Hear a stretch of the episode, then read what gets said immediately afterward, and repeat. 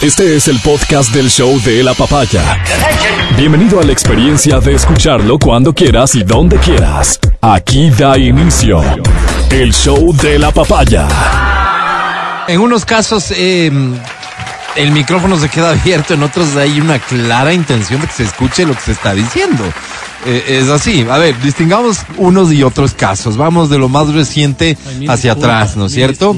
Ok, este, en este, el caso de este programa, lo que ustedes escucharon, se supone Primero que ese trato no existe del jefe de piso, que es el rol que cumple mi compañero. Yo me disculpo. Luego, las instrucciones y demás al personal se hacen este, previamente, ¿no es cierto?, para intentar organizar y coordinar todo. Lo que ustedes escucharon es un exabrupto que no tiene justificación alguna. Pero el micrófono debe estar abierto, no es un error técnico. Como no es un error técnico el de el que trascendió de Carlos Vera él está diciendo al aire lo que quiere que la gente escuche. Está llamándole la atención a un colaborador y quiere que todo el mundo lo escuche. No tiene problema con eso. O sea, se ve, entiendo, se ve obligado a hacer un llamado de atención tan firme como el que hace. Yo personalmente no coincido.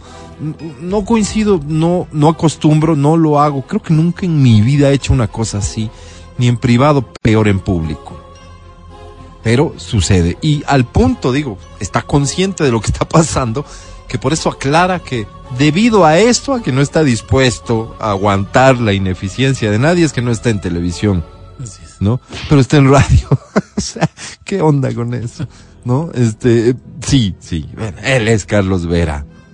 Genio y figura. Pero también sucede, por ejemplo, en el discurso del presidente. El presidente le colocan el teleprompter al revés. No. Y lo peor de todo es que él está, ustedes, si ustedes se fijan, él está ganando unos segunditos para que alguien a su alrededor se dé cuenta de lo que pasó. Pero nadie se da cuenta y él se ve obligado a mencionarlo. No, se nota que e, evita o, pretende evitar que se escuche, pero se escucha porque el micrófono está abierto. Yo ahí soy de una idea, y hago aquí paréntesis para exponer mi punto. Soy de la idea de que esto tiene que ser frontal. O sea, no intentar disimular. Al intentar disimular, las cosas pueden salir mal. Frontalmente. Buenos días, buenas noches. El teleprompter está al revés. Gracias. Preparé un discurso para ustedes.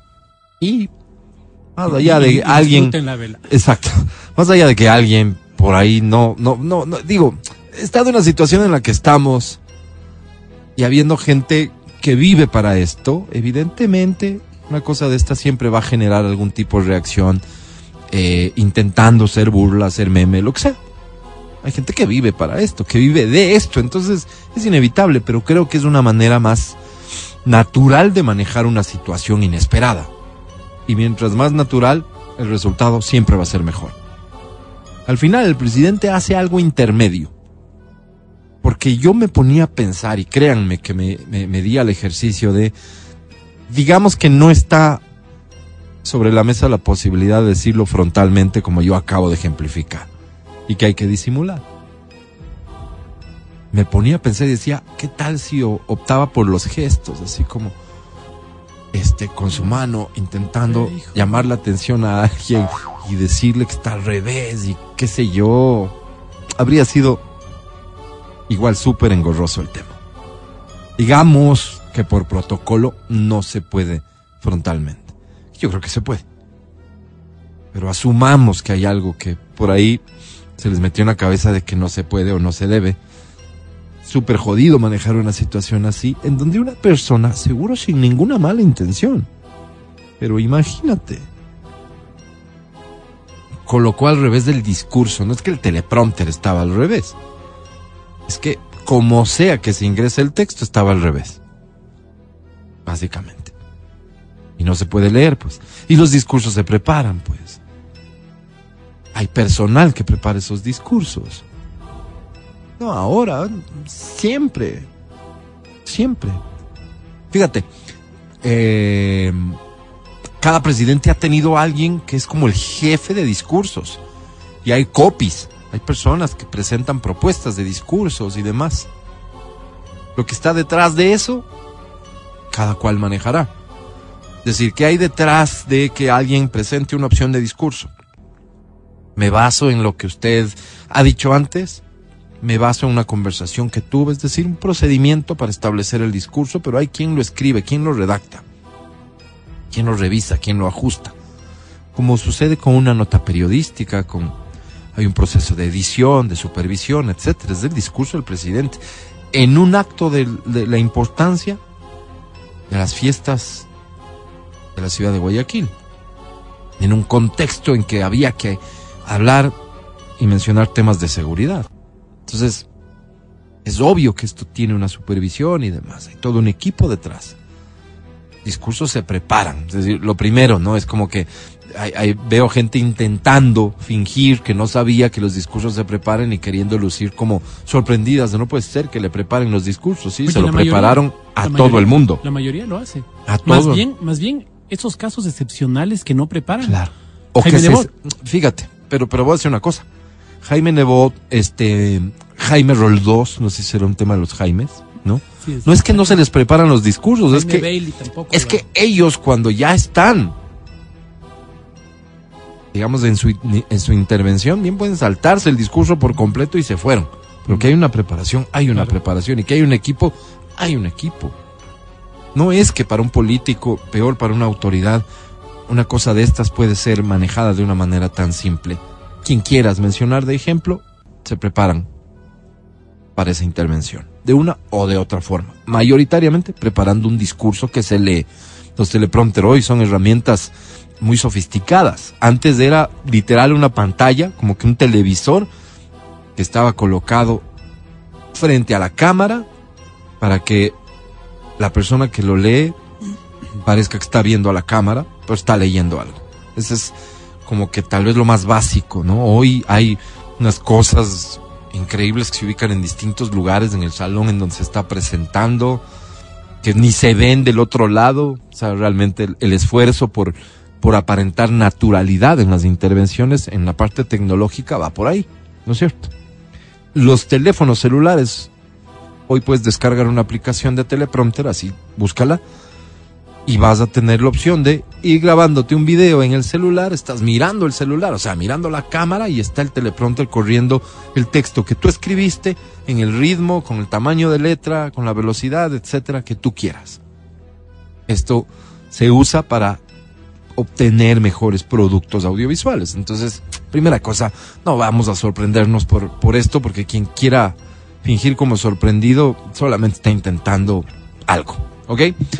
Lo otro es eso, lo otro es que detrás exista gente que tenga que velar, pues, porque las cosas salgan bien. Pero son errores que pueden suceder. O sea, en cualquiera de los ejemplos, y me falta por mencionar uno. El ejemplo de lo ocurrido en la Asamblea Nacional, en esta comisión, que yo personalmente lo pongo en duda, pero que ellos dicen investigan el fallecimiento lamentable, el femicidio de la abogada Bernal.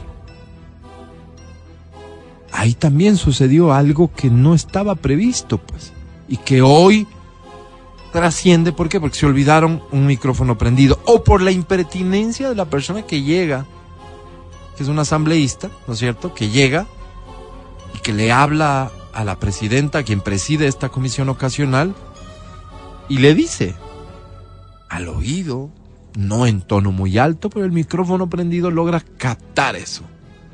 Y se escucha. Vamos a hacerles mierda a estas autoridades. Vamos a hacerles mierda a estas autoridades, nueva convocatoria. En el punto 2, vamos a hacerles mierda a estas autoridades y nueva convocatoria.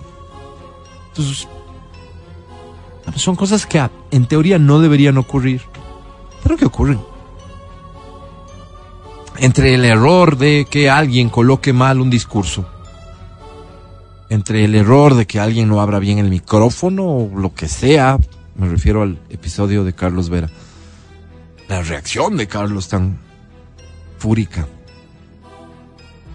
y que el error no sea haber dejado prendido un micrófono. El micrófono estaba prendido porque la presidenta ya tenía que instalar y de hecho acto seguido dice, secretario, secretaria, mmm, verifica el quórum, está dando inicio a una reunión. El error en cambio viene de parte de la persona que habla muy cerca del micrófono y se le escucha, pues, salada ella. Se le escucha decir que su pretensión es hacer mierda a las autoridades. Bueno, tendrá sus motivaciones para querer hacer mierda a las autoridades. Estará lo suficientemente indignada con este caso que investiga, que quiere hacer mierda a las autoridades. Uno como ciudadano que se conmueve de una situación como esta, aspiraría a que más bien el propósito sea dar con la verdad.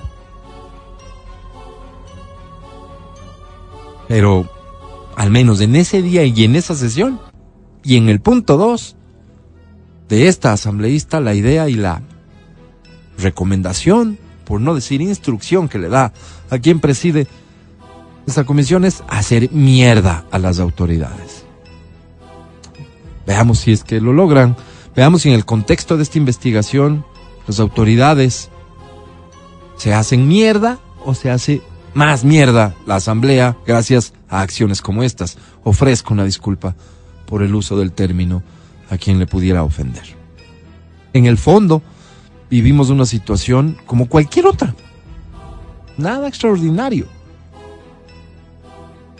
Errores que se pueden dar, intenciones que han existido antes, que existen hoy y que van a existir mañana. Personas que reaccionan de una forma o de otra. Es decir, somos seres humanos viviendo la vida y haciendo lo que sucede cada día con eso, con nuestra vida, con nuestras actividades y demás, reaccionando como seres humanos que somos, tomando decisiones como seres humanos que somos, etcétera. Pero vivimos una situación en donde esta sensibilidad, evidentemente, hace que cada uno de estos episodios intente tener unas connotaciones brutales, ¿no? Connotaciones brutales. Y está bien, al final, qué bueno que exista libertad de expresión, qué bueno que las personas hoy podamos decir lo que pensamos, lo que creemos, que los medios de comunicación, los que los medios de comunicación tradicionales, los formales, los nuevos, los nacientes, los digitales, los que pretenden verse como medios de comunicación, los periodistas, los que no lo son, o no somos, todo el mundo podamos expresarnos libremente y decir lo que creemos. Esto es algo fundamental que no podemos sacrificarlo ni estar dispuestos a que se nos quite. Y en ese sentido, dentro de esta misma asamblea, al menos de la comisión encargada, hay una buena noticia. Se allanan a las objeciones planteadas por el gobierno, por el presidente de la República, en cuanto a la ley de comunicación. La comisión, esto deberá trasladarse al Pleno para tomar una decisión. Se podría prever por la conformación de la comisión que partidos como el Partido Social Cristiano o la misma izquierda democrática no van a dar sus votos para que la Asamblea insista en un texto eh, supercorreísta que aprobaron anteriormente. Y que entonces la ley al final quedará como la plantea el gobierno con sus objeciones y que han pasado el matiz y la revisión de la Corte Constitucional. Esa es una muy buena noticia. Buena noticia porque la opinión va a seguir siendo libre, no sujeta a ningún tipo de supervisión y menos de sanción. Y así un montón de cosas que benefician a la libertad de expresión. Algo valioso que tenemos que cuidar, aunque muchas veces no estemos de acuerdo con lo que escuchamos de otras personas. Así de simple. Pero insisto, lo que ha pasado en estos episodios pasan todo el tiempo. Hoy sienten más fácil y hoy tal vez tenemos una sensibilidad adicional. Nos lleva a sorprendernos, pero pasan todo el tiempo y le pasa a todo el mundo. He citado tres ejemplos y con el que pasó casa adentro, cuatro que demuestran que suceden, ¿no? Aquí comienza el show de la papaya. Buenos días. Mi querido Matías Dávila, ¿cómo estás? Muy buenos días. Amigo mío, ¿cómo estás? Buenos días. Bien, bien, bien, todo bien. Todo Qué bueno. bien, adiós, gracias, todo bien. Oye, le mandamos un saludo a Adri Mancero. Eh, alguien se habrá percatado que no está con nosotros. Es cierto, ahorita que caigo en cuenta. No está con nosotros a la, la queridísima Adri.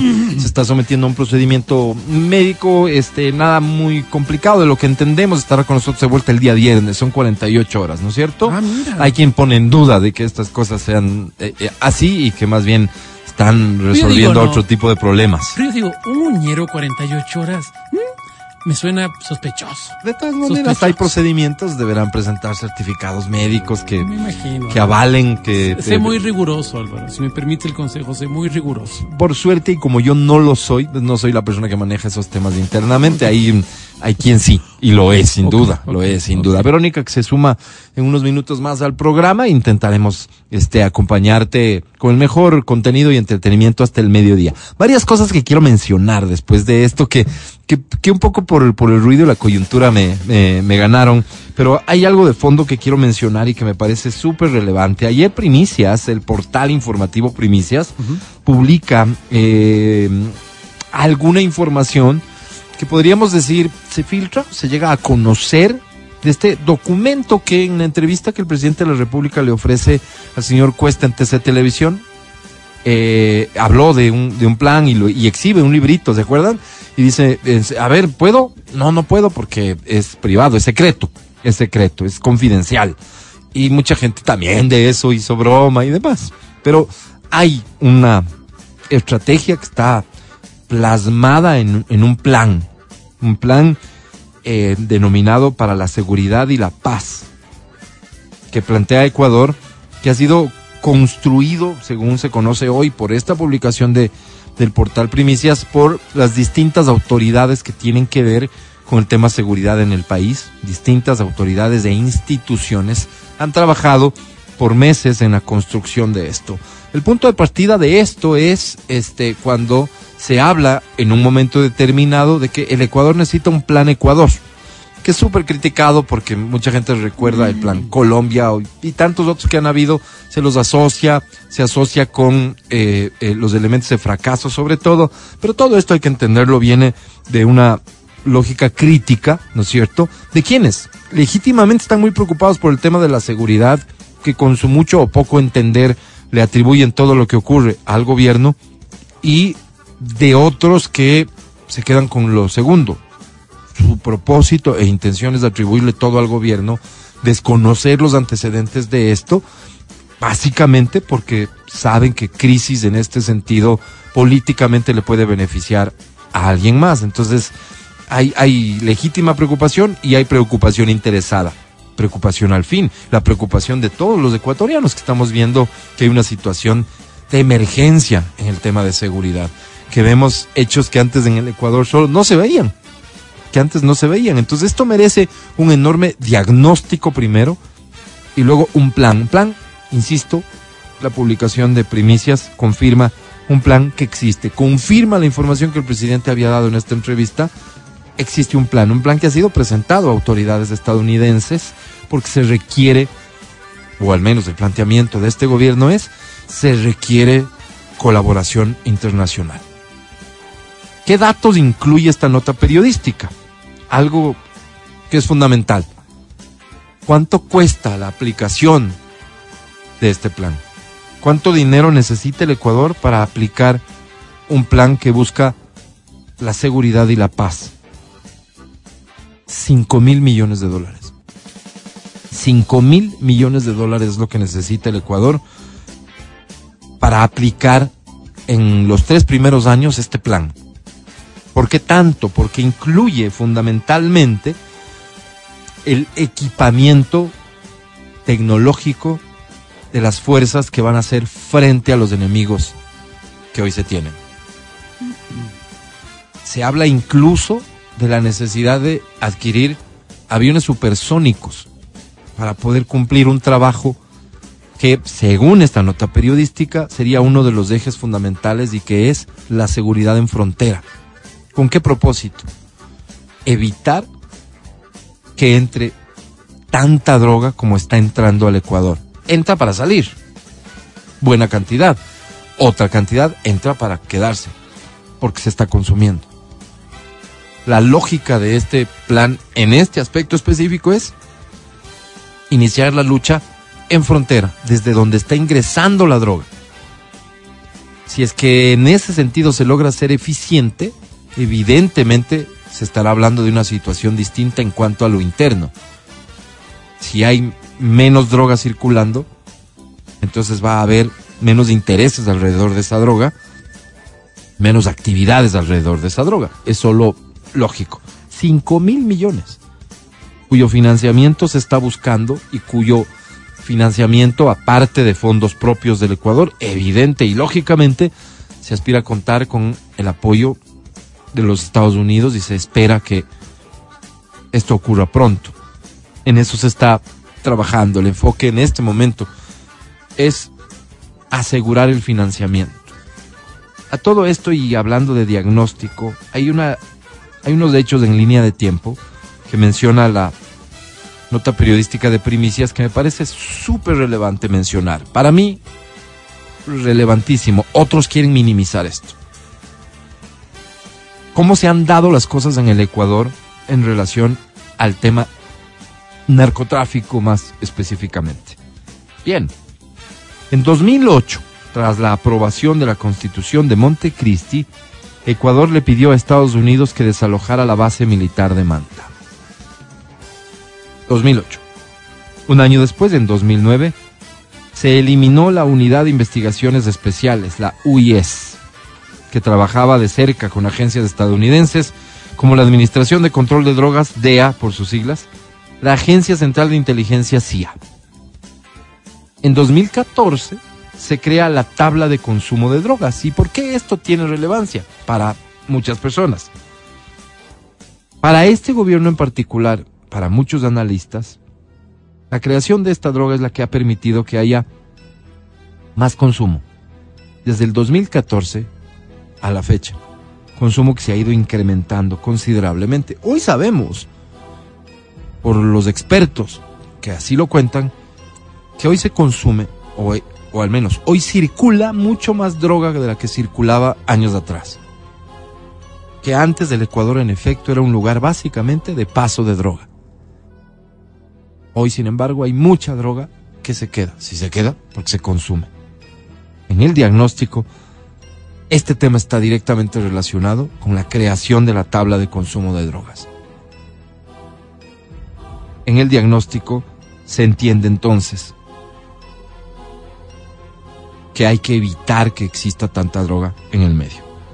En 2015, para terminar esto de la línea de tiempo, se elimina el aparato estatal que se llamaba Consejo Nacional de Control de Sustancias Estupefacientes, CONCEP. Se convirtió en una Secretaría de Estado y su tamaño se fue reduciendo hasta quedar en una pequeña dirección adscrita al Ministerio del Interior. ¿Qué es lo que directa y frontalmente este gobierno sostiene en cuanto al tema violencia, delincuencia y todo lo que de ahí se desprende? que existió de forma premeditada un debilitamiento institucional y normativo, paulatino, y aquí hay una línea de tiempo. Habrá quienes digan, está clarísimo, aquí está el origen de todo esto. Habrá quienes digan, nada que ver. Habrá quienes digan, esto se hizo porque existía un acuerdo previo con grupos irregulares y con el crimen organizado por parte de ese gobierno. Y para eso se podría abonar en antecedentes relacionados, por ejemplo, con el financiamiento de la campaña de Correa, con las FARC y demás. Y habrá quienes digan nada de eso, simplemente era otra lógica del manejo del problema. Aquí había un, un interés de manejar de manera distinta un problema que aqueja al mundo entero. ¿Cuál de las dos será la cierta? ¿Cuánta responsabilidad premeditada tienen anteriores autoridades? ¿O cuánta responsabilidad por errores u omisiones tienen anteriores autoridades? Lo que no está en discusión es que lo que hoy vivimos no surgió pues ayer. No surgió ayer. Y de hecho, esto ya es de consumo personal, me queda clarísimo que solo la cifra, ¿no? 5 mil millones de dólares hablan de un plan tan agresivo, tan contundente, que se puede entender por qué la campaña tan salvaje de violencia que se vive en cárceles, en las calles, y que adicionalmente intenta a través de distintas herramientas, herramientas, pretender sugerir la idea de que es de este gobierno el que está relacionado a través de autoridades con el crimen organizado. Es decir, desprestigiar autoridades. Se entiende, porque la pelea que se viene es una pelea brutal. Intentar afectar a instituciones, autoridades y demás, está clarísimo. Para mí, que pasa por la necesidad de desprestigiar a un gobierno que está dispuesto a emprender una batalla, una guerra de semejante magnitud. Ya luego en la lógica de quienes crean que esta es, este es el camino o el camino debería ser otro, discusión. Este gobierno opta por declararle la guerra al crimen organizado con un plan que requiere 5 mil millones de dólares. 5 mil millones de dólares. No es un tema menor, pues. Enseguida volvemos. El podcast del show de la papaya. Con Matías, Verónica, Adriana y Álvaro. Charlatanes mentirosos, este, gente que eh, se da modos para encontrar una forma de engañar. Pero también hay que ser francos en este sentido y decir, oye, es increíble que haya personas que se crean historias como las que se creen. Vos escuchas y dices, no puedo creer que le haya metido cuento de esa forma. Y así ejemplos, pero muchos. Este es un muy buen ejemplo. Esta es la historia de un falso astronauta. No, Álvaro. O sea, imagínate vos, falso astronauta convence a una mujer de enviarle 30 mil dólares ¿Para qué? para volver a la Tierra, pues. Claro, Vero, pues. Vero, si no, ¿qué crees que el combustible es gratis? ¿Cómo crees que funcionan? Pues Vero, hay que cargar la gasolina. Una mujer, mío, Dios escuchen mío. esto, por favor, y en serio, hay que cuidar a, a los familiares, a, A las las personas amistades. adultos mayores. Hay que cuidarles a los adultos mayores. Sí, sí, sí, sí, sí. Hay que cuidar a los niños, a los... Todos tenemos que cuidarnos, la verdad. Pero sí, Sí. hay unos que están en mayor peligro que otros. Y, hay un y el factor de la edad incide. Sí, pues. por supuesto. la- la Nos puede doler un montón. Sí, sí, no, no, no pero, podríamos pero es real. Así es. Una mujer de 65 años, una mujer joven. Sí, pues claro, no es que esté adulto mayor. Bueno, Fue estafada rango, por pero- un falso astronauta a quien conoció a través de las redes sociales y envió 4.4 millones de yenes, unos 30 mil dólares, para que pueda regresar a la Tierra y contraer matrimonio con ella. Ah, se quedó varado. Oye, qué increíble. La insólita historia se registró en Tokio, Japón. A mí me dicen Japón, yo digo es gente estudiada, es culta, Claro, es educada. es- Limpio. Pero gente con necesidades también, Álvaro, parte de esto. Aquí hay un problema que tal vez eh, eh, si uno, si este fuese cualquier programa, este fuese cualquier locutor, No estaría yo aquí. Perdón. Nos limitaríamos a, a- a dar a conocer esta noticia desde esta perspectiva humorística. Pero como ustedes bien conocen, profundizamos en la información que llega a nuestro poder y aquí hay un punto de partida que pocos querrán ver o les dará la gana de ver. Y es el tema emocional. Porque cómo una persona puede llegar a decir, a creerse, a convencerse de eh, me he enamorado, tengo una relación, pero resulta ser que ha estado, Sí, sí. Eh, fuera de la tierra. Fíjate, esto, no, esto, no fuera del país, no, Claro. fuera de la Claro. tierra. esto que parece pasar. tan tan ridículo para muchas personas porque dices como Pero habla de una carencia emocional Sí. enorme. Conocí a alguien hace algunos años. ¿no? También, una Eh, historia eh, parecida. Sí, una persona muy inteligente, una persona, una mujer, ¿no? Eh, con una capacidad emotiva muy grande, perdió a ¿Qué es una, tener una capacidad emotiva grande? Eh, de amar mucho, de ser muy reflexiva, de entregarse, de, de- de una persona apas- apasionada en lo positivo. ¿ya? Pierde a su esposo. Mm. Y creo que eh, al cabo de dos, tres años, Sí. Decide darse o no. decide, decide empezar a conocer personas, Ok. ¿ok? Pero eh, eh, este, este paso, yo creo que para muchas mujeres, más que para hombres, o, o no sé si es que estaremos en el mismo nivel, después de haber tenido relaciones extremadamente largas, hablo de 30, 40 años de, de matrimonio, de relación, mucho más si empezaste a, a edades muy tempranas, Claro, pierdes la capacidad de socializar claro. pierdes la capacidad de poder relacionarte eh, físicamente con otra persona. Este, este coqueteo, este flirteo natural que para los jóvenes y para nosotros Se mismos da, en, una, pues, ¿no? en, una, en una edad era algo tan natural, ¿verdad? Empieza a ser cuesta arriba. Y claro, eh, de esta persona que hablo, eh, le pareció mucho más eh, rápido de, de, de generar en ella unas, eh, una posibilidad de certeza, de una relación de certeza, haciéndola a través de, de una pareja en otro país. Esto que surge como conversaciones, como intercambio de intereses, como cosas que son naturales en una persona y que para una persona adulta pues es aún más natural poder hablar, que es lo que normalmente hace falta. Sí. Pues entonces eh, se produjo de esa manera.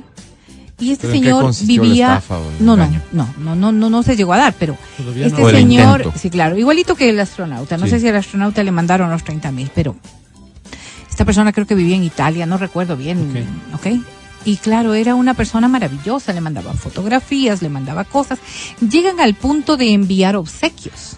Claro. Claro, porque todo esto está tramado en función de precisamente encontrar las necesidades de, de las Podríamos decir, es toda una industria, Sí, ¿no? sí, sí. Sofisticada. Perdón, y, y no es que eran fotografías de, de la persona, no, no, tenían, tenían videollamadas y todo. Ok. Y en un punto exacto de esta relación, él dice que quiere venir a conocerla.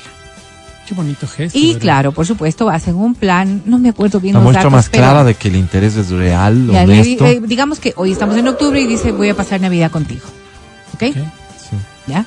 Entonces, claro, toda la, la efusión de lo que puede ser para esta persona que está necesitando Efusividad. todo, eh, la efusividad de toda esta persona, pues en, en, en ese momento decía, viene porque, porque hay función en esta relación, o sea, esto realmente está dándose. Pero Ok, claro. ya. Como venía en diciembre, les hablo en las temporalidades que no me acuerdo cuáles eran, Ya, pero hagamos de no cuenta importa, nada más, ¿ya? Si estamos hoy octubre, hacia mediados de noviembre, Sí.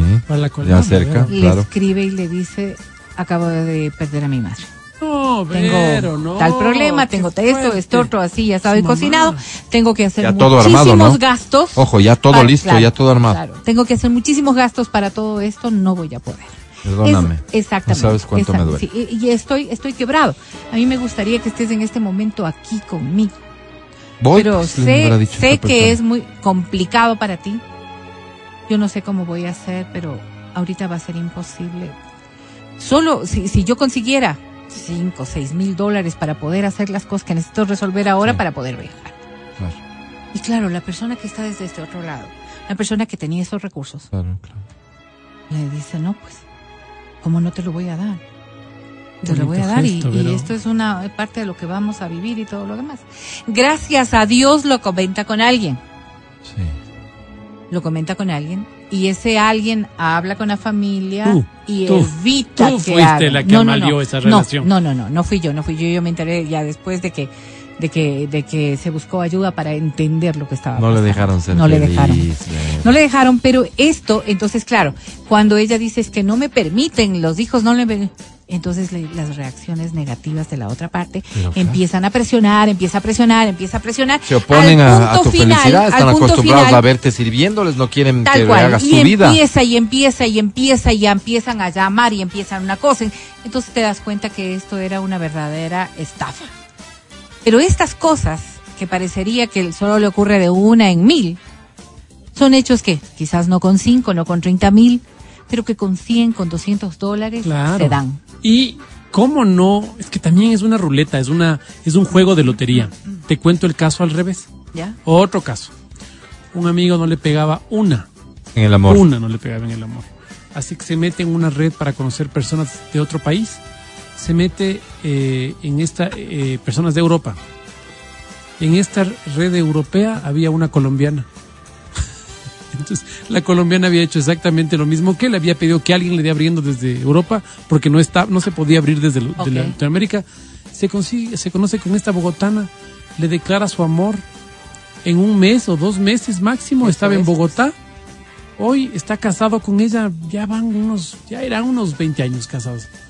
Y qué bueno, ¿no? Que Una existe locura, esa posibilidad. una Lo que pasa es que, a ver, este, poner... Pero no le habrá pedido cinco mil No, no, no, dólares. no, no, 10,000, perdóname, Vero. No, 30,000 yo, yo creo que hay formas en que vos puedes racionalizar al punto de saber si detrás de esto hay una estafa, hay una pretensión de estafa o hay una situación Eso, real. y por eso ¿Qué hablábamos de pasa esto? con la carencia emocional? Que te nubla Exactamente. la eso, razón. Eso, eso es de- desde, desde el punto de vista de una persona que dice, no, pues o sea, Ya. tiene que... Pero la persona que está padeciendo, que está sufriendo, que ve en esa otra persona, Correcto. no, pues olvídate, es su felicidad. Claro. Y su felicidad no tiene precio. Ahí sí, su felicidad no tiene precio. Estoy Claro. totalmente de acuerdo. Bien, eh, esta historia cómo continúa. La víctima conoció al supuesto cosmonauta y se comunicaba por, eh, con él por medio de la aplicación de mensajería Line, Ay, muy conocida. El sujeto le decía que formaba parte del equipo de la Estación Espacial Internacional ISS por sus siglas, Enterprise. que la amaba y que está dispuesto a casarse con ella, pero para llegar necesitaba cubrir unos gastos que no son nada Claro, es que es económicos, porque son los gastos de la nave Obvio. y las tasas de aterrizaje, pues que vos sabes cómo Claro, nos sacan la cabeza con eso. Si aquí es caro. No se diga en otras Averigua cuánto cuesta el parqueadero del carro en el aeropuerto. Ah, no, ahorita están en 11, imagínate. Claro. Averigua cuánto cuesta el estacionamiento de un avión. Imagínate Ay, una nave no. espacial. Pues olvídalo, no, no, no, no, olvídalo. claro. Bueno, pese a lo absurdo de la petición, la fémina le creyó y llevó a cabo la transferencia. No obstante, como el estafador le siguió pidiendo más y más dinero, la mujer comenzó a sospechar y se dirigió a las autoridades policiales. En la actualidad el caso se encuentra en plena investigación, pero el daño por 30 mil dólares ya fue realizado. Oye, o sea, o sea que el aterriza y va preso. es como correr. Yo creo que no va a venir. Yo creo que no va a venir. Sí, sí, sí. O sea, va a encontrar un lugar donde quedarse y con la complicidad de los otros planetas. También, sí. Seguro será otro caso de impunidad. A Una mí pena. mismo, yo también. Estás escuchando el podcast del show de la papaya de Exa FM. Algunas encuestas que ya circulan dan cuenta de una situación de las próximas elecciones locales de Quito, que es tal vez la, la realidad que, que más nos angustia. Y quiero reconocer que mm, lo de Riobamba no tengo la menor idea quiénes son candidatos. No, no, tampoco te. Ah, no, sí, te- tengo ahí un listado de. Ojalá todos los puedan candidatos. comentarme desde Riobamba qué se espera, quiénes perfilan, qué se sabe de los candidatos. El actual alcalde ya no puede ir a no. reelección y ya no va, ¿no? No va a reelección porque no puede ir, ¿no? ¿Quiénes van a ser los candidatos? ¿Quiénes tienen opciones allá? Cuéntenos, por favor, queridos amigos de Riobamba. En cuanto a Quito, ¿qué se sabe? Y de hecho, me quiero referir a mm, una reciente investigación realizada por... Eh, Market. Marketing, correcto, sí. Se llama Monitor el estudio que ellos hacen. Eh, ellos hablan de que al día de hoy, quienes mayor preferencia tendrían, mayor intención de voto tendrían en ese orden, Jorge Yunda, Andrés Páez. Un siguiente bloque, con una diferencia un poquito mayor, Pavel Muñoz, Pedro José Freile, Luisa Maldonado, Luis Elena, Luz Elena Coloma y Jessica Jaramillo. Siguiente bloque, Inti Gronenberg, eh, no, ya no va Inti. María José Carrión, Patricio Larcón, Natasha Rojas y Omar Ceballos. Aquí de, de Omar Ceballos, no sé si él finalmente es candidato y debe haber un error porque marca cero. No, no, sí es candidato. Cero, dice. Es Bueno, candidato, cero es candidato. algo, pues, Álvaro, Posiblemente. Cero. Punto O sea, algo, claro. eh, eh, hay que, habrá que presenta ver. el resultado como cero Habrá que punto ver, algo. pues. claro, el universo O sea, de cero significa favor, nadie va a no. votar, ni él va a votar No, no, por él. no, no, mal Ni él ha dicho que va a votar por él. O sea, por Mal favor. Tal vez él no va a votar por él porque no se ve como una buena opción. Pues, Álvaro. O sea, es que si se dan cuenta la locura que significa decir cero. Omar Ceballos, ¿cuánto? Cero. Es una encuesta, una estimación, es una proyección, cero. No, A mí más me, me llamó la él va a atención. votar por, por Omar Ceballos. Más me llamó la atención de, de, de, de este monitor de market. Ujú. Eh, dan el 58% respecto como la inseguridad como la mayor preocupación de los ecuatorianos. Sí. Y eh, el narcotráfico el 10.3%. Claro, lo, lo que a mí me cuestiona de alguna manera es que los ciudadanos no hacemos esta conexión en, en respecto de que la inseguridad puede estar derivada precisamente de esta de esto que hoy constituye las la mayor amenaza. que preguntan esas cosas porque se da encuentros en la misma investigación unas incoherencias. Pero te digo, una o sea, locura. Sí, sí, llama la atención, A llama mí la me llama atención. la atención eh, Andrés Páez como segundo. Yo creería que está primero. Yo no sé, no, no, no, no, no veo que la gente, no veo que la gente de Quito sea muy, o sea, no, sea muy Andrés Páez. Andrés Páez, no sé, a mi, a mi parecer, Sí. como que va perdiendo vigencia o perdió vigencia al no estar todos los días en medios. Antes estaba todo el tiempo ahí porque estaba denunciando, porque estaba, pero llega una época en que se enfría, como los presentadores de radio y televisión, que no estamos y nos enfriamos. Sí. Entonces, para la gente común y corriente, pues Andrés Páez debe tener un, tiene. un nivel de conocimiento por encima del 80, 85% fácil. debe ser. conocimiento. claro, debe ser. Eh, y Andrés Páez, si algo tienes un posicionamiento muy claro en ciertas cosas. O sea, Y lo he Yo- visto en yo- la mayoría de las encuestas. en, todas, Mati. Mm, En todas, está arriba. Eh, lo que lo que tiene que dejar de sorprendernos, porque veo que muchos abren los ojos, es Jorge Yunda. Eh, eh, va primero, va primero. Es de hecho, el porcentaje que le da Márquez es 17.7%, Andrés Páez 15%. ¿Ok? Eh, de ahí viene otro pelotón que les decía, que está entre el 11 y el 7%. Y de ahí viene un pelotón que está desde el 4 hasta el 0%. Por ciento, cero es Omar Sí, sí, sí, pero me parece tenaz. Tengo los candidatos de Riobamba. A ver. Partido Social Cristiano va a presentar a Patricio Argüello Mendoza y digo presentar porque es la primera ocasión que va a participar en una contienda electoral. Saludos, Pato. Hay un movimiento local, Movimiento Pueblo, Igualdad y Democracia, que va con Luis Carvajal Novillo. Hola, Lucho. Luego eh, tenemos también a Edison Cepeda Pato, San Pedro de la Alianza Vida. Pero esta es una alianza de un movimiento local Vida con Izquierda Democrática y a Mauta Yuyay Es, también. es como su ¿Qué Inti, es? digamos, ¿no? ¿Qué- qué Es Amauta? otro, Amauta Yuyay es otro movimiento, Ah, ok, Ama- perfecto. Amanta Es Yuyay como su Inti, 66. digamos, pero-. Am, la Alianza Frente Amplio Coalición de los Comunes eh, Mover 35 Democracia Sí Unidad Popular Ah, claro. va con César Daki. César, Sí. Cesarín. César Daki. Jorge Erazo, en cambio, va por la Revolución Ciudadana, por Amigo. Estarán presentes también con estas George. dos agrupaciones políticas. Luis Falconi, del Movimiento Cambio, lista 62.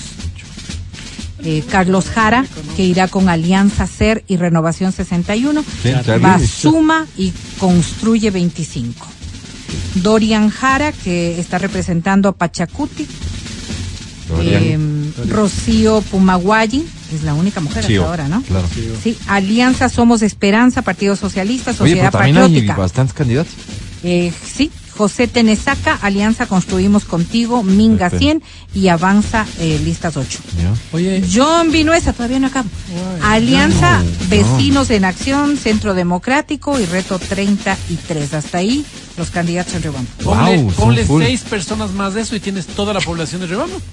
Todos son candidatos. Oigan, disculpen, eh, queridos amigos de Riobamba, que está eh, evidentemente en condiciones de opinar sobre esto, de estos nombres que sonaron, ¿qué onda? ¿Con quién, quién les, quién les mueve el piso? ¿Quién, quién les guiña el ojo mejor? A mí Lucho. A mí como que Lucho me hizo... No, no les conocemos. Yo personalmente no conozco a tampoco, ninguno. Pero como me hizo clic, no sé, la- será Sí, la lectura sí, del sí, Avero, puede pero... ¿Cómo ven eso? ¿Cómo ven eso? Vamos a hacer encuestas, ¿qué les parece? Hagamos dale, dale. encuestas, Ok, ¿sí? vamos a hacer encuestas. Hagamos encuestas. Ahorita, como ya dimos a conocer los nombres de Riobamba, comencemos por Riobamba. Encuesta alcalde de Riobamba. ¿Por quién vas a votar, Riobamba? Cuéntanos, por favor, si ya tienes decidido tu voto. Déjanos saber si tienes o no decidido. Si no tienes, también dinos, no, todavía no sé. Se vale. Y fíjate, puede- podemos preguntar, porque nosotros no sabemos nada. No. ¿Tú también sabías que habían tantos? Claro, claro, pero no, no preguntemos muchas cosas porque entonces se distrae la gente. Si Ay, ya sabes por quién yo votar, sí o no, y si es sí, por quién vas a votar. ¿Y qué te Básicamente parece? eso. ¿Y qué te parece? 0992 500 993. No, no, yo, yo quiero facilitarnos Ya va, bien ya va, las ya va, cosas. vamos, vamos. 099-2500-993. Riobamba elige, se va a llamar este Riobamba Qué segmento. lindo, qué Riobamba, lindo, qué gusta. lindo. Riobamba elige hoy en el show de la papaya. Mi propuesta no ha sido aceptada, el CNE ha tomado contacto. Hoy no se resuelve nada y vamos a tener que esperar al día de las de las elecciones. Eh, al final la autoridad es la autoridad, así, Así es, que así es. ellos mandan. Solamente nos vamos a limitar a compartir con ustedes eh, los resultados de este sondeo de opinión que lo seguimos haciendo, ojo, no termina. Los resultados preliminares, podríamos decir, del conteo rápido del sondeo de opinión. Ok. Matías Dávila, Verónica Rosero, hoy estamos siendo testigos de la expresión libre De un pueblo. de un pueblo. sí. De un pueblo que reconoce la necesidad de trabajar por una ciudad que ya es hermosa, pero que puede serlo aún más. De una ciudad que como cualquier otra tiene problemas. Parece el maestro Juanito Álvaro en el fin de año. El fin de año. De una ciudad que merece días mejores. Días mejores, Álvaro. De una ciudad Oh, con ciudadanos de bien. De mal también. claro, pero que en su gran mayoría son de bien. ¡Hoy! Riobamba decide, sondeo de opinión. Resultados preliminares, muchísima atención. Atención. Déjame ir con lo cualitativo primero. Ok. Vemos investigación cuantitativa y cualitativa. Porque ha habido quien se ha interesado por exponer los motivos de su voto. Este, por ejemplo, dice buenos días. Buenos días. Estoy por las encuestas para alcalde de Riobamba y mi voto va dirigido para el señor Lucho Carvajal. Lucho. La única persona que estuvo presente en la pandemia. Ah, no, pues. Mis sinceras felicitaciones y merece que el pueblo le dé su apoyo por la calidad humana que posee. Destaco esto de eh, el voto cualitativo, ¿no? Investigación cualitativa. Esto es como sentarme con el elector y hacer un focus group y ver qué piensan y el por qué y que razonen el apoyo. Él, él cumple con eso. Cualitativamente hablando, podríamos decir que el ganador de hoy es Lucho Carvajal. Ah, pues. Caramba, cualitativamente. Cualitativamente hablando. Pero las elecciones no se ganan cualitativamente. Ah, claro. Tienes razón, claro. Se gana por mayoría de votos. Esto es cuantitativamente. Cuantitativamente. Y aquí tenemos entonces a un claro ganador.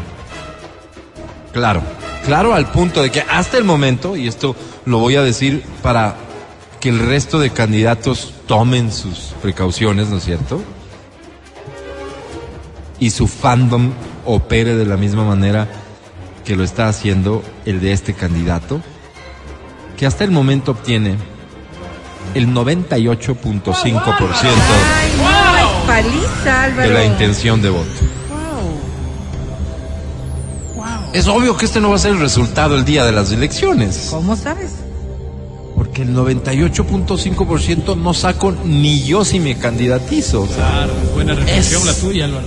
o sea, es como asumir que el, el voto que va a tener Omar en Quito, o sea, cero van a tener todos los otros candidatos ya, porque de nulo nomás siempre hay un poco más del 1.5. Claro, claro.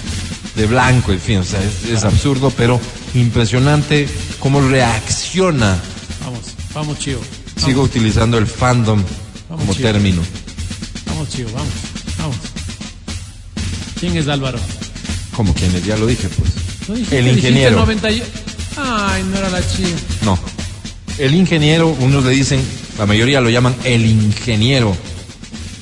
Su nombre y apellido, y otros con un poco más de cariño, familiaridad, no sé. Se refieren a él como el pato Argüello. Yo conocí a alguien que le decía el argüello. El Argüello El también, argüello. sí, aquí No tenemos. sé, no sé. Así que estos no son los resultados definitivos del sondeo de opinión que estamos llevando a cabo aquí en este programa exclusivo del show de la papaya, segmento exclusivo del show de la papaya. Riobamba elige. Riobamba decide. El, el nombre es Riobamba elige, el eslogan es Riobamba decide.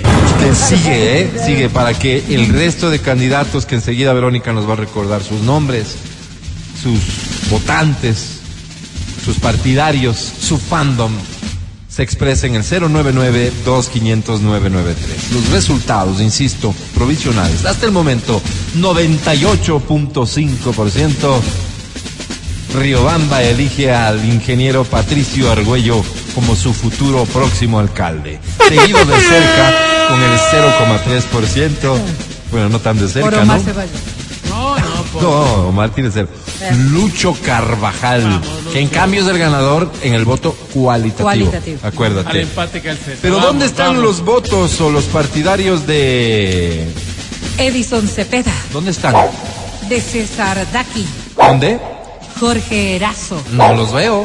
Luis Falconi, ¿Qué pasó? Carlos Jara, ¡Hey! Dorian Jara, serán ¿Eh? amigos. Rocío. ¿Hay. Carlos y hay Dorian? Los Jaras. Problema. Rocío Pumaguayi, José Tenesaca, Pepe, Este me suena. John. Vinuesa. Alianza Construimos Contigo, Minga 100 y Avanza 8. ¿Hay algún candidato al correísmo? Sí, claro, ¿Cuál es? te digo. Jorge Erazo, Revolución Ciudadana y Amigo 16. Esperazo. Cero votos tiene hasta el momento. Porque era. Álvaro, también el resto. Es que aún no es más, aún no es. Esos no los voy a contar. Adrián. No, no es cierto, a todos se les cuenta. Todavía puedes expresarte. Mira, ya están llegando los votos por Jorge Erazo, por Lucho Falconi. En fin, que se activen los este, votantes, los fanáticos de los otros candidatos para que tengamos el resultado definitivo en minutos aquí en Riobamba Decide. Riobamba elige. Era al revés, ¿no? Riobamba elige. Riobamba decide. Ya volvemos al show de la papaya. El podcast del show de la papaya. ¡Llama! ¡Llama cabina! ¡Llama! ¡Llama cabina! ¡Llama cabina! ¿A qué número, Alvarito? Con todo gusto, mi invitación para que marques a cabina a cualquiera de estos tres números. Atención. A ver. 25, 23, 290. Ya. 25, 23, 290. ¿Ya dijiste? Álvaro. O 25, 59, 555. Tres líneas telefónicas a tu disposición para que te lleves. Presta mucha atención. Mejor, toma nota, por favor. De los premios que podrían ser tuyos. Tenemos muchos, por cierto, muchos. Caramba que son muchos. ¿Cuáles son? ¡Boletos al cine! Tenemos también muchos, y ciertamente muchos, boletos para el concierto de Sebastián Yatra. Quiero, quiero, quiero. ¿Cuántos, Vero? Quiero unos 10 para. ya. Diez te apunto con todo Gracias. gusto. Atención, muchos. Y si digo muchos, son Muchos, pues Álvaro, claro. boletos para el show que te presenta en vivo los conciertos de La Vagancia, Do Blanco, Cabas y Moderato. Es el Ah, sí, fiestón sí, de sí Halloween. quiero, sí quiero, Alvarito, sí quiero. ¿Cuántos te apunto, Vero? 35 para ir toda la gallada. ¿La gallada? ¿Vas con tu gallada, bro? La gallada. Bien. Atención, por favor, porque de estos son muchos, pero no tantos muchos como los otros muchos. Pero son muchos. Boletos para el concierto de Fonseca. ¡Bravísimo! Sí quiero, Álvaro, sí quiero. Pero ahí no vas a ir con la gallada, pues. No, pero- no, me voy con la familia. ¿Cuántos te pongo, Vero? Cinco nada más. Cinco boletos. Con todo gusto, pasa a retirar tus boletos al terminar el programa. Gracias, Ah. Contigo no puedo hacer lo mismo porque no estás aquí. A ti te corresponde Participar. participar aquí y ahora porque da inicio en...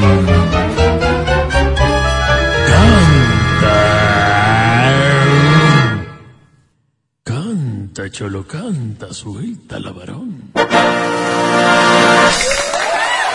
Como paréntesis quisiera insistir, las urnas se cerraron. Ya no cuentan los votos que me están llegando ahora, así que por favor les pedimos abstenerse de intentar incidir en el resultado que ya se está tabulando. Así es, así es. Volvemos al cantacholo, comenzamos con esta que dice así. Qué romántico. ¿Te gusta también? Bella. Gracias. En la versión de Antes de ti no hay antes. Manuel Mijares. amigos, no hay amantes, ni pasado, ni Digo la versión porque también la interpretó en su momento Daniel Betancourt. En medio de la noche. Esta es la versión original. La tormenta con saberte en mi presencia. Se me calma el corazón porque la luz de tu sonrisa y el amor de tus caricias pone el norte en mi camino. Y me enseñan el destino Sí. bastante más que al faro que me guía entre la niebla más que el sol que me calienta. Necesito tu calor. ¿Cómo dice? Porque sin ti.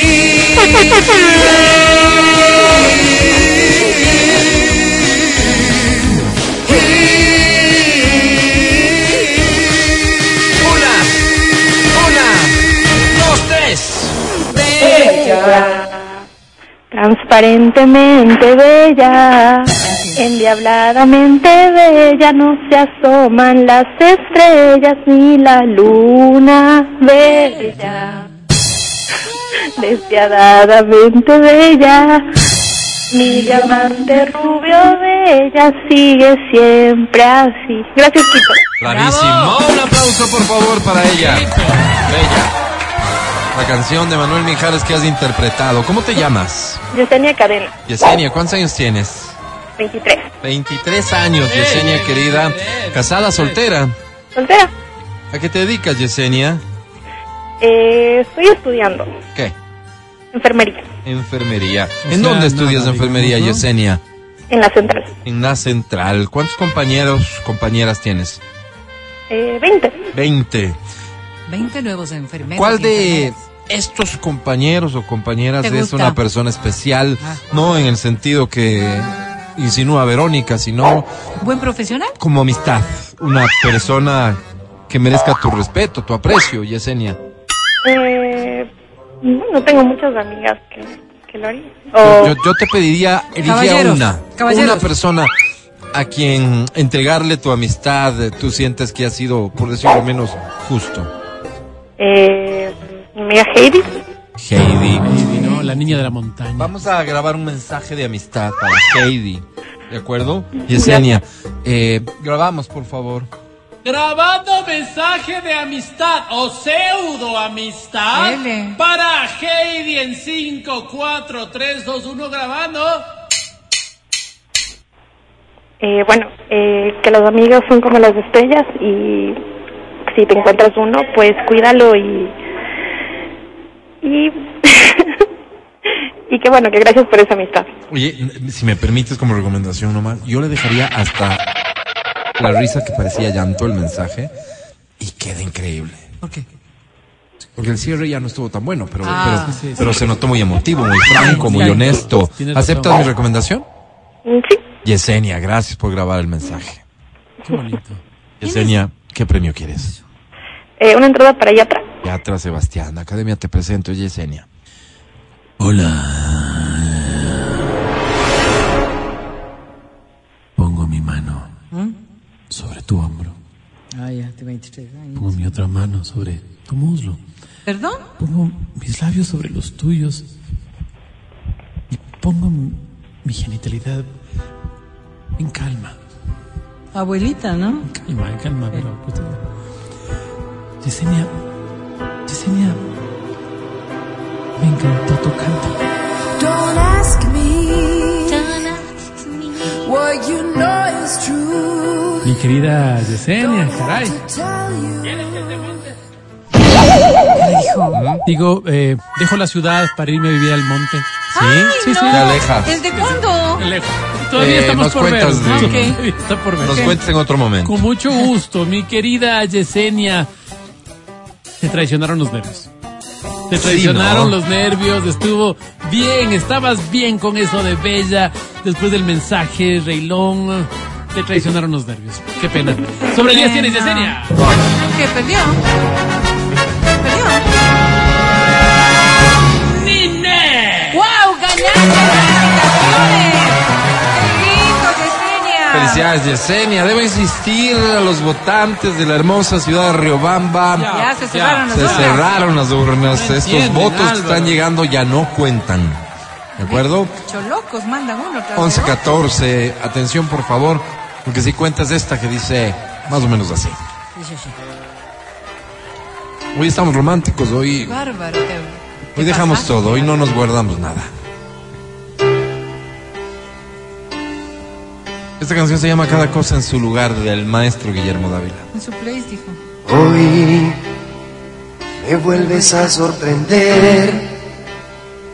Me cuesta un poco entender tu forma de pensar. Sé Dice. que algo han dicho de mí, logrando así destruir aquello que hasta ayer unió mis ansias y tu pasión. Porque no esperas un momento. Busquemos la razón por la que hoy tan solo hay dudas.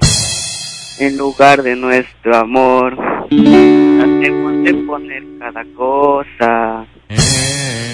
Ah, es que bueno es conversar, poder al fin descifrar.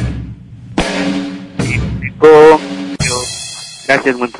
No, gracias a ti. Y un aplauso. ¿Qué agradeces, Álvaro? ¿Qué agradeces? Mira, mi querida Vero, que cantar como viene el disco es algo sencillo. Al final solo requiere memoria. Así es. Dejar que la letra te lleve, contagiarte de los sentimientos, es algo que no todos pueden. Tienes razón. Por eso mi reconocimiento, mi gratitud contigo. Seguida de mi inquietud. ¿Cómo te llamas? Eh, David David, bienvenido. ¿Tu apellido? Villafuerte. ¿Por qué? ¿Por qué, David, hoy decides cantar esta canción? ¿Qué premio quieres? Eh, pues entradas al cine. David, si quieres entradas al cine, tal vez es porque encuentras en este plan una posibilidad para algo. ¿Para qué, David? Eh, que quisiera salir, invitarle a mi hermano. ¿A tu hermano y por qué? ¿Está de cumpleaños? Eh, no, sino que quisiera pasar más tiempo con él. Ya Porque normalmente no tienes tiempo para estar con tu hermano. Eh, no, ¿Mayor o menor que tú? Que, que tú. es mayor. Entonces es él el que no tiene tiempo para ti, tal vez. Eh. ¿O fue que tú priorizaste, digo David, el desenfreno, las mujeres del trago Ay, por Dios. y dejaste de lado a la familia, David? Eh, también puede ser. Sí. Eh, perdóname, David, ¿qué edad tienes? ¿Mande? ¿Qué edad tienes? ¿Cuántos años? 24 años. David, a esa edad es eh, normal que uno cometa errores. Lo importante es tener esta capacidad para reconocerlos. ¿Te sientes mal, David? Eh, sí. Sí. ¿Quieres ofrecerle una disculpa a tu hermano? Por favor. O tal vez, yendo un poquito más allá, a tu madre, David. Eh, Con mucho gusto, vamos a entonces a grabar el mensaje en el que David ofrece disculpas A la familia, a ¿no? toda la familia por haber elegido una vida fácil, una vida alejada del aprecio, del cariño y del amor, una vida más bien cercana a los vicios. ¿Mm?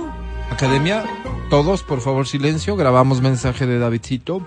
Grabando mensaje de muchacho frívolo entregado al vicio que ofrece disculpas a su familia en 5, 4, 3, 2, 1, grabando. eh, bueno, quiero eh, dar disculpas a mi mamá por elegir esta vida que llevo de, de vicios. Y también a mi hermano también por no pasar el, el tiempo el tiempo que, que quiero estar con él y pasar pasar más tiempo con él y, y ya, gracias.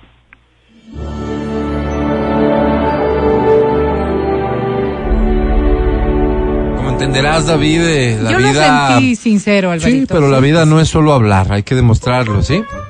Ve al cine con tu hermano. Confiamos, David, en que a partir del día de hoy asumes un compromiso y que tu vida va a cambiar, David, ¿sí? Sí, David, querido, no voy a hacerte pasar por la vergüenza de una evaluación que te sería esquiva. Así. Te entrego dos boletos al cine, David. Ve con tu hermano. David. No, a ti. Gracias, David. Suerte. Qué bonito No es es esta tarea de hacer El camino del bien no es fácil, ¿eh? No, Ojo. es difícil, es duro. ¿Una más? Por Una favor. más, vamos Álvaro. Con gusto. Estoy contento hoy porque veo a gente ganar, veo a gente triunfar, Transformas vidas, Álvaro. veo a gente comprometerse consigo mismo. Pero sea tu caso con esta. Dice así. Ay, Dios mío, qué canción. Para ti. ¿Quién es? Bobby Richard. Hace tanto tiempo que te vi marchar. ¿Te gusta esta? Sí. Me quedé tan solo con ti. mi soledad. ¿Cómo? Es que ya ni me acuerdo porque te perdí. Solo sé que un día yo te vi partir. En la vida siempre suele suceder. Que a los que queremos no nos quieren bien. Es como tu lengua. Mientras yo no vivo por saber de ti. Wow, qué canción. ¡Qué canción, Tú quizá ni siquiera, tú quizá ni siquiera, ni siquiera piensas un poquito en mí. Deja, deja todo. En mí.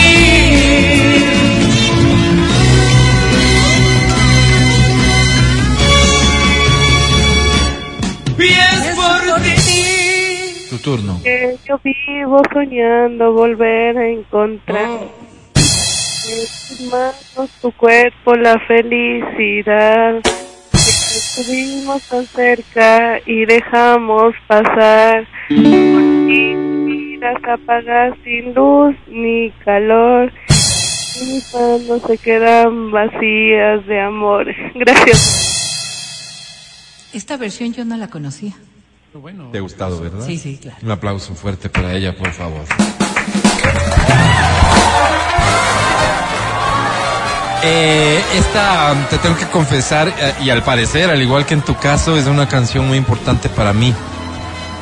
¿Cómo te llamas? Estefanía Estefanía, bienvenida. ¿Cuántos años tienes? ¿Veinticuántos? 25 ¿A qué te dedicas, Estefi? Estudia en un consorcio de abogados En un consorcio de abogados ¿Ahí de estudias? Sí, ahí estudia. ¿Clases de qué te dan en el No, pues el consorcio? ratito libre estudia. Claro. no perdón ahí trabajo Ah, Trabajas, trabajar. ok. Eh, ¿Y estudias o ya estudiaste? no ya acabé de estudiar ¿Qué estudiaste? Enfermería. ¿Ah? ¿Qué estudiaste? Derecho Derecho. Y ahora ¿Podrías- estás trabajando hablar- en un consorcio de abogados. podrías hablar al teléfono para poder. Yo, yo lo que les pediría a los dos es que dejen de interrumpir para que Estefanía y yo podamos platicar. Adelante. Estefanía, querida, ¿cómo se llama tu jefe? Solo para validar información. Mateo Valente Bien. Estefanía, querida, casada, soltera, eh, un novio con novio. ¿Cómo se llama? David Villasir David Villasís. ¿Hace cuánto tiempo juntos?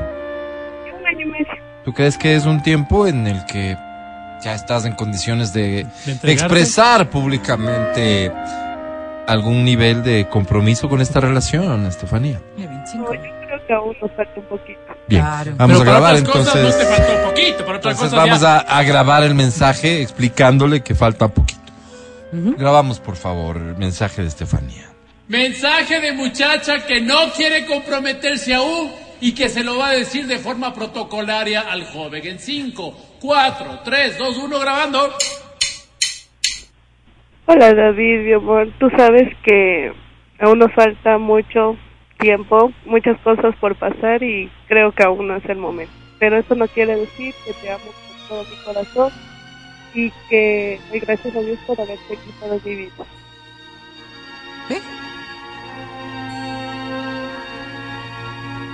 ¿Cómo poder saber si te amo?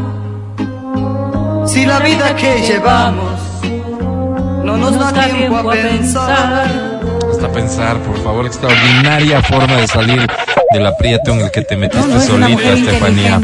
Para unas cosas. Oye, sí. Steffi, ¿qué premio quieres? A los tres meses estaba entregando la flor. Steffi, ¿qué premio quieres? Entradas al cine. ¿Al cine? ¿Para irte con este joven o con otra opción? No, para irme con mi novio. Está bien, te presento a la academia. Steffi, academia. Hola. Estefanía dijo clarito. Tengo que. Tengo que amar menos. Tengo que desear menos. Tengo que dedicarme al sexo menos. Tengo que ahogar mi deseo íntimo en el vaso del olvido. Steffi. Steffi. Steffi. Steffi. All that I have is all that you've given me. Ah, caray. Mi querida Steffi. ¿Qué? Digo, ¿Pero cómo eh, no, cantaste como la expresidenta de la UNE. Qué voz más ¿cómo bonita de Mary? Qué Eh. bonita voz. Ah, ella canta. ¿Sabes que sí? Qué bonita ¿Sabes que sí? voz de Estefanía. Me ha gustado muchísimo. Cantas muy bonito, suena feo, pero cantas muy, muy bonito. Sobre 10 de Steffi tienes.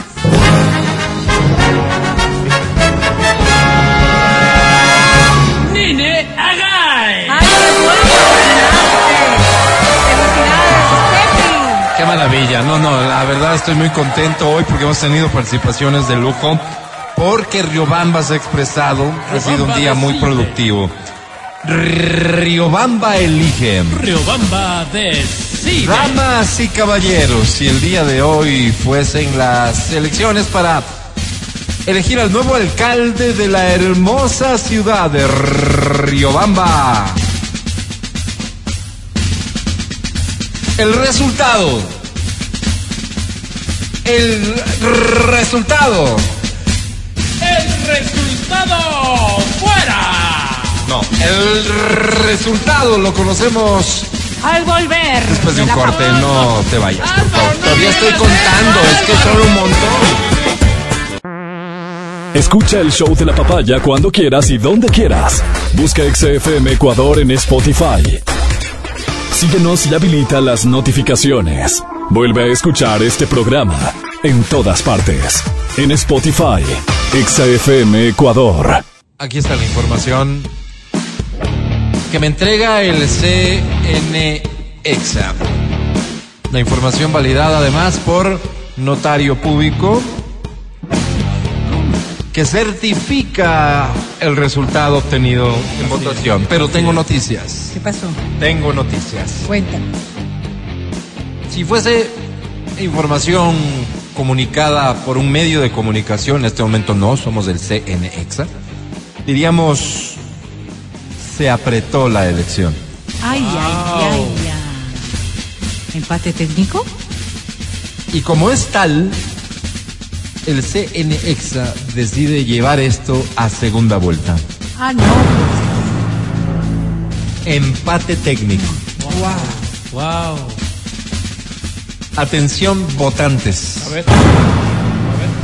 De todos los candidatos que existían hasta hace minutos, ahora ya solo quedan dos que van a segunda vuelta. Si el ¿Quiénes día son? de hoy fueran las elecciones a segunda vuelta, no existe segunda vuelta, pero si fueran, ¿por quién, por cuál de los siguientes candidatos usted votaría? A partir de este momento se abren las urnas nueve- nuevamente y van a tener exactamente 12 minutos para votar. Wow, 12. 12 apenas. 099 2500 993 099 2500 993 ¿Entre quiénes, Álvaro? Atención, los candidatos en segunda vuelta para la alcaldía de Riobamba son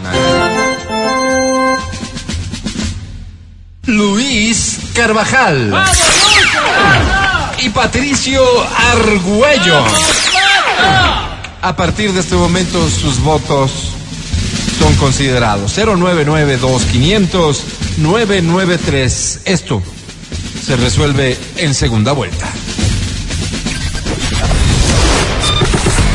Seguimos con el show de la papaya en Exa FM. Ahora presentamos Damas y caballeros, mientras eh, Riobamba elige Riobamba decide. en Quito, Ecuador, vamos a llevar a cabo el segmento La Voz de los que no tienen voz. Un segmento que casualmente intenta cubrir eh, las falencias, las ausencias que dejan las instituciones en nuestro país. Vale preguntarse, aparte de hacer TikToks hoy, donde por cierto no se le ve tan bien. ¿La prefecta de la provincia alguna vez ha ido a tu casa, Verónica Rosero, No, no. a preguntar si estás bien o si necesitas algo? Ni a verme peor a preguntar. Que sepas a alguien del barrio. Eh, no, Alvarito, no.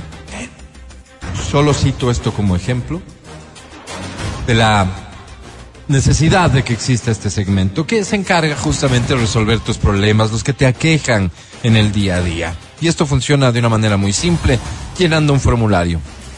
Un formulario como este, Ah, fácil. que se llena solo. Digo, se llena solo porque es muy sencillo. Se guía, te guía, perdón. Y lo único que tienes que hacer es buscarlo. ¿En dónde lo encuentras? ¿En dónde?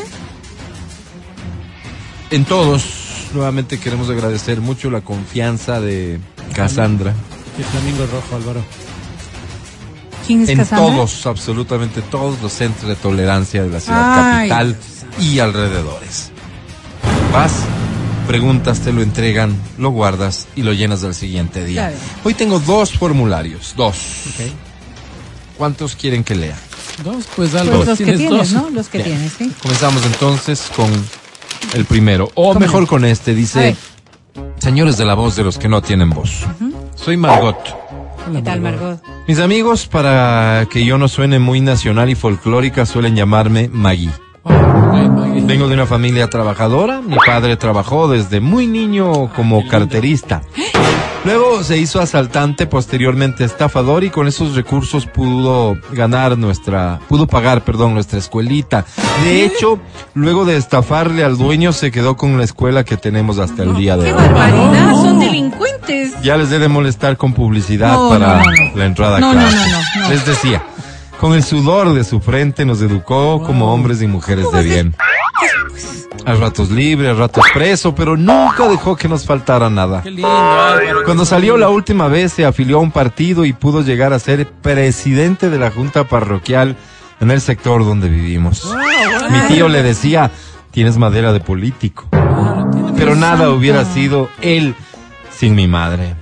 La señora Edelina Puruncajas. Ah, doña Qué mujer. Qué ejemplo. ¿Sí? Qué temple. Ella desde muy niña aprendió el arte del despiste y de la complicidad. Ella se encargaba de despistar a las víctimas y papá, con esa astucia que solo tienen los locutores de radio y los publicistas, Álvaro. metía sus manitos de seda en los pantalones de la gente para sacarles nuestras pensiones, nuestros arriendos, nuestra comidita, en definitiva, Son ladrones, delincuentes. nuestro sustento diario. Qué bonito. Mi madre Álvaro. era la pareja ideal de mi padre. ¿Cómo no creer en los milagros? No. Nunca cayeron presos los dos en la misma temporada. No les dejaron solos a Siempre había alguien que nos sirviera el almuercito después de llegar del colegio. Qué lindo, a ratos estaba presa ella, a ratos él, pero nunca, jamás los dos. Qué bonito, vergüenza, cómo bonito, Mati. Hablando de dos, la otra noche me enteré que por una deuda de dos dólares me están haciendo problema el de la carnicería. No.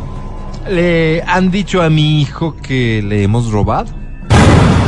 Nosotros seríamos incapaces, venimos de una familia No, decente. Claro, claro. Por eso a este gordo mofletudo gorila lampiño, ¡Eh! simio semi evolucionado, No, pelota playera con delantal, ballena habladora, yo debería dos puntos aparte.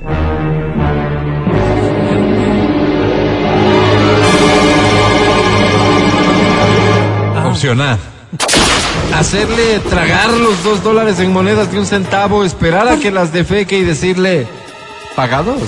Wow, pues? Álvaro. Hacerle tragar los dos dólares en libras de tuna y con cáscara. Esperar que defeque y decirle, pagados. O C. Hacerle tragar los dos dólares en clavos de 8 pulgadas, esperar a que ojalá defeque y en caso de que lo logre, decirle pagados.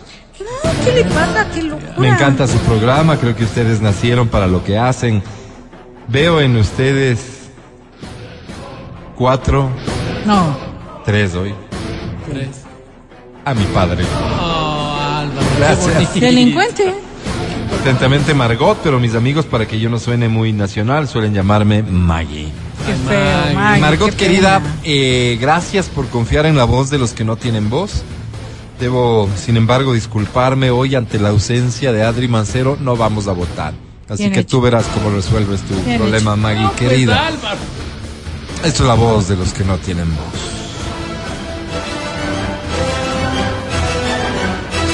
Es que no está dado.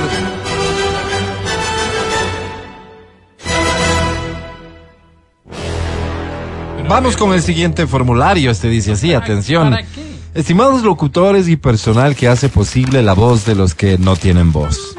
Me llamo Juanito el Solito.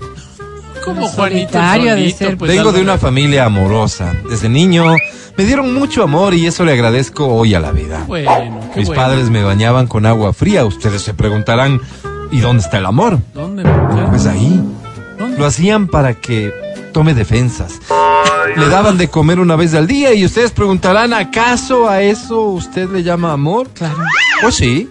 Por eso soy flaco y no tengo los problemas de obesidad de la gente común. Ah, Mira. Me dejaban betas en el rabo por lo menos una vez a la semana pero y qué ustedes barbaridad. seguro se preguntarán, ¿y a eso usted podría llamarle amor? Claro, ¿cómo le amor. llama amor? Of course, dice.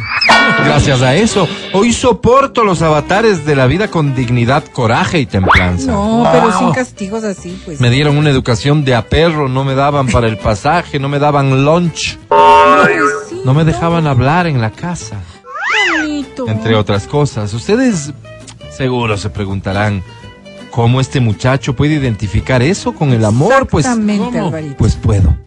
Gracias a eso he aguantado con felicidad el día a día y me maravillo viendo el vaso medio lleno. De hecho, desarrollé tanto mi lado humano que cuando supe que a uno de mis detractores lo metían en la cárcel de la Tacunga, solo bajé mi cabeza e hice una oración por él a los cielos. Qué lindo, Álvaro. Qué historia más ¿Cómo? bonita. Hoy soy un hombre feliz, sigo viviendo con mis padres, que en su casa me acogen con amor y respeto, como siempre ha sido. Qué gratitud le tengo a la vida. Se siguen bañando con agua fría, Juanito. Eso le- Hablando de vida, la otra mañana fui a la tienda a comprar un kilo de arroz, vida y esperanza. El arroz bueno de la familia Que ecuatoriana. se abre bonito, Álvaro. Me salió lleno de gorgojo. ¡No! Oh, qué pena. Al dueño de la tienda, que es un enano fofo, desabrido y sin ninguna gracia. Qué grosero. Que no tiene sal para vivir, que navega sin rumbo en la mar de la estupidez, Ey. que a duras penas contesta el saludo porque carece del IQ necesario No, y que. Grosero. además es sapo. Yo debería dos puntos aparte.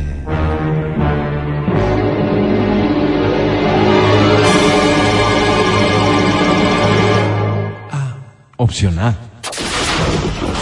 Oscurecerle los ojos a punta de puñetes para que aprenda a vender cosas de calidad. ¡Wow! No, pero que le hizo Wow. un golpe, no. Opción B. Bajarle el hocico a punta de mis catas de karate para que reflexione sobre su responsabilidad con la salud de la comunidad. ¿Qué le pasa? ¡Qué violencia! O C. Producirle un sangrado externo en el recto como consecuencia de un puntapié que le deje como moraleja la necesidad de dolerse por el prójimo. ¡Qué horror, Álvaro! Totalmente encantado de poder escribirles estas líneas. Me despido porque tengo algunas cosas que hacer atentamente. Juanito, el solito. Ay, no, qué feas opciones, Dios. Aquí también no está ladre y no votamos, Alvarito. Que dé inicio la votación. No. Ay, Álvaro.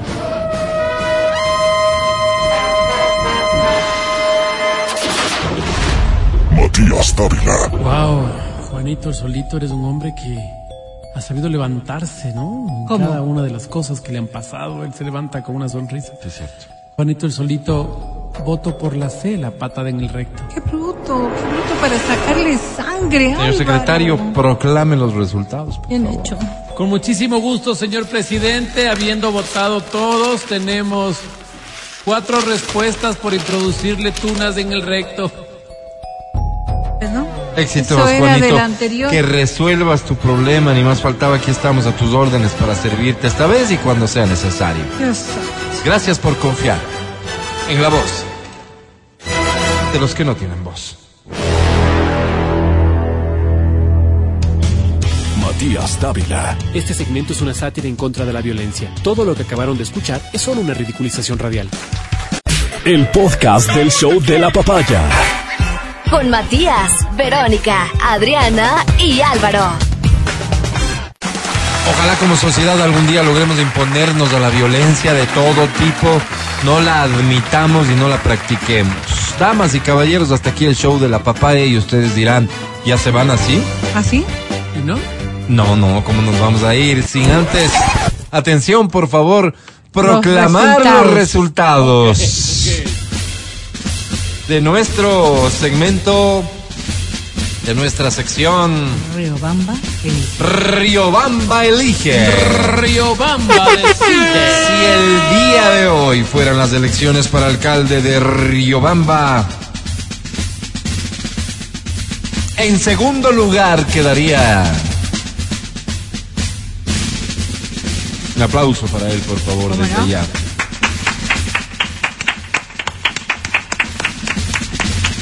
En segundo lugar quedaría. Ya lo dijiste. Pero mejor digamos el ganador directamente, ¿no? Di ¿En nomás segundo por si acaso. Es que el segundo que gana, digamos. El aplauso. Ya le dimos. A ver. El segundo lugar lo ocupa el candidato. Si ya decimos el segundo lugar, ya sabemos quién ganó. Así mismo Porque es. es segunda vuelta. Ajá. Mejor digamos directamente el ganador. El ganador. ¿Les parece? Está bien, dale, dale. Si el día de hoy fuesen las elecciones para alcalde de Riobamba, el nuevo alcalde, a quien deseamos el mayor de los éxitos en su gestión, es, sería pues, el ingeniero Patricio Argüello.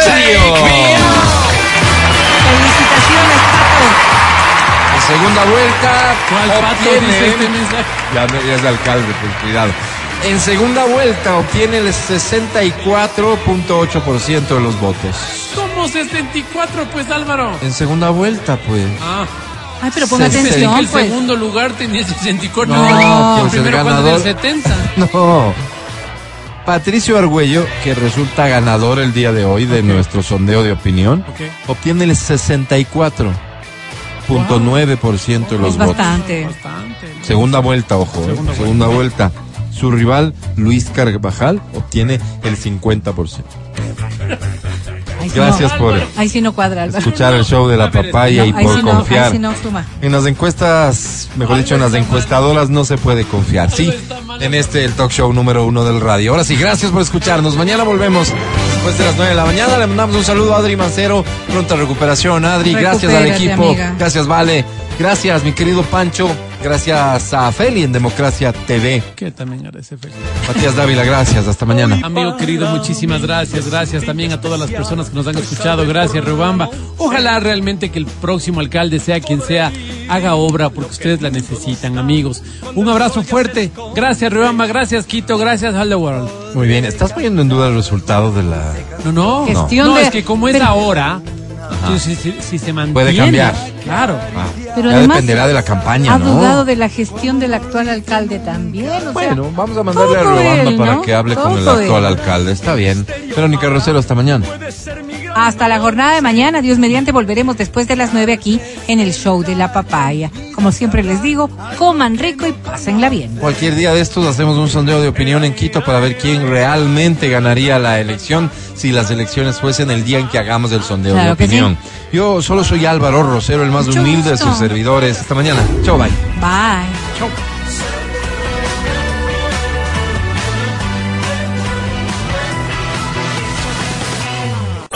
Hasta aquí el podcast del show de la papaya. No olvides seguirnos y habilitar las notificaciones para que no te pierdas nuestro siguiente programa.